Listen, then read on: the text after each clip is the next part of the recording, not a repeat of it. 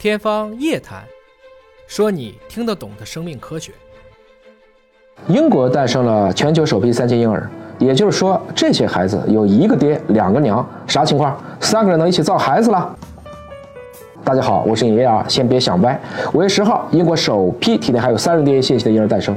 这是在有监管和线粒体捐赠治疗背景下，英国出生的首批三亲婴儿，数量没有超过五个人。早在二零一五年啊，英国的议会就通过投票通过了法案，允许一父两母三个人的基因共同生育婴儿，以减少罹患某些严重遗传疾病的风险。这个也是正式批准这个技术的国家。世界上第一例三亲婴儿呢，其实并没有诞生在英国。二零一六年，纽约新希望生殖中心的生殖内分泌学家张晋及团队，为了帮助一位携带致命基因缺陷，他叫莱氏综合征的基因突变的母亲，在墨西哥操作完成的。那我们要问了，为什么叫三个人生一个孩子？我们一般管父母叫双亲，顾名思义啊，三亲婴儿就是有三位血缘的亲代，三个人一起造孩子，肯定不是你想的那么造。这个还是要从基因上讲故事。这是一种辅助生殖技术，也被称为第四代试管婴儿，主要用于解决遗传缺陷带来的疾病。我们知道啊，我们一个精子一个卵子会形成一个受精卵，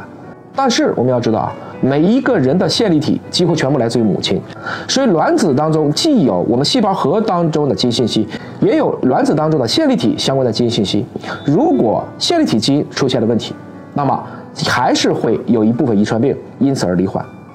如果这个女性她是线粒体携带有基因缺陷了，医生就会去掉女性捐赠者卵子当中的细胞核，然后把母亲的卵细胞当中对应的细胞核取而代之。就类似于我们以前做的克隆，两个鸡蛋换一下黄。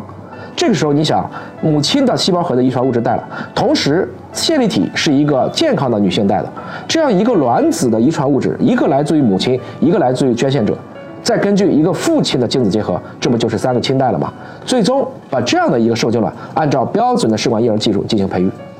简单来讲呢，这种诞生的婴儿会有一个父亲和两个母亲的遗传基因。父亲的精子加母亲的卵细胞核加供体母亲的卵细胞质，当然这里细胞质重要的就是线粒体当中的基因。那大家可能问了啊，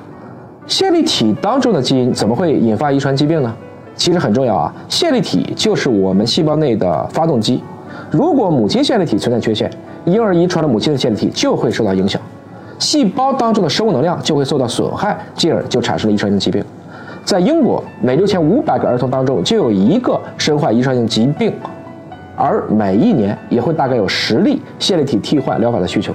所以大家记住啊，我一直说，生命科学唯一不例外的就是例外。孩子的基因来自父母双方，但不是各占百分之五十的。这样的三亲的孩子啊，百分之九十九点八是父母双方的，剩下的零点二取决于母亲的线粒体。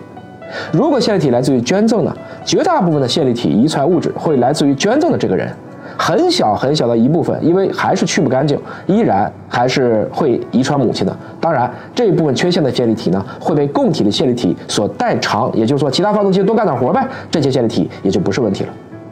然而，二零一五年十二月份，当时的《自然》有一篇研究发现啊，你以为好像供体线粒体多，母亲线粒体少，它们之间应该能相安无事。但实际上，这两种线粒体之间还是会存在竞争，导致约百分之十五的病例移植失败，无法避免致命性缺陷的发生，甚至会增加儿童对心肌病的易感度。也就是说，我们想着原理上是对的，但在实际的治疗过程中依然存在潜在风险。除去这个技术呢，引发争议的还有伦理啊、社会风险等问题。一些人认为，一旦开启了生殖医学的这样的一个新的风向，那这也是一种变相的基因改造。所以，英国政府强调啊，只有符合条件，也就是说，你确实你下一代要不这么做，就会隐患严重的遗传疾病的人，才有资格接受治疗。所以我一直讲，所谓技术，就是指过去想天开，今天美为其难，未来习以为常的一种形式。